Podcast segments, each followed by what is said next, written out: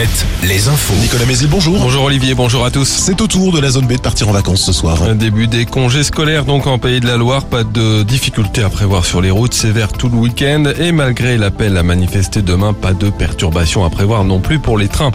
Des avions de chasse ne peuvent en aucun cas être livrés à l'Ukraine dans les semaines qui viennent, c'est ce qu'a affirmé Emmanuel Macron cette nuit à Bruxelles. Le chef de l'État français n'a toutefois pas fermé la porte à la livraison d'avions de combat.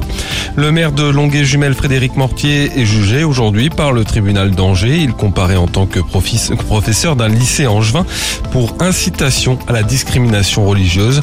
En décembre 2020, il aurait notamment invité un de ses élèves musulmans à devenir catholique.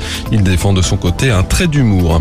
Une entreprise de rénovation énergétique d'Angers est liquidée l'an dernier au cœur d'une enquête pour arnaque. Selon Ouest France, une dizaine de personnes habitant en Mayenne et en Ille-et-Vilaine et démarchées par cette société se retrouvent avec des chantiers inachevés.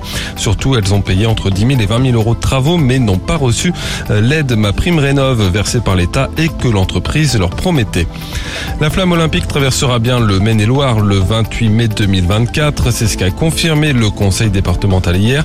En revanche, le parcours exact, lui, est encore inconnu. On sait juste qu'il se terminera à Angers avant de se poursuivre en Mayenne le lendemain.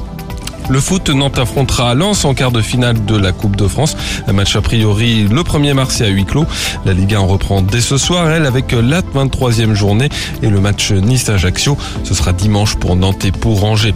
En national, Cholet joue à domicile ce soir contre Bourg-en-Bresse. Le Mans de son côté se déplace sur la pelouse du Red Star.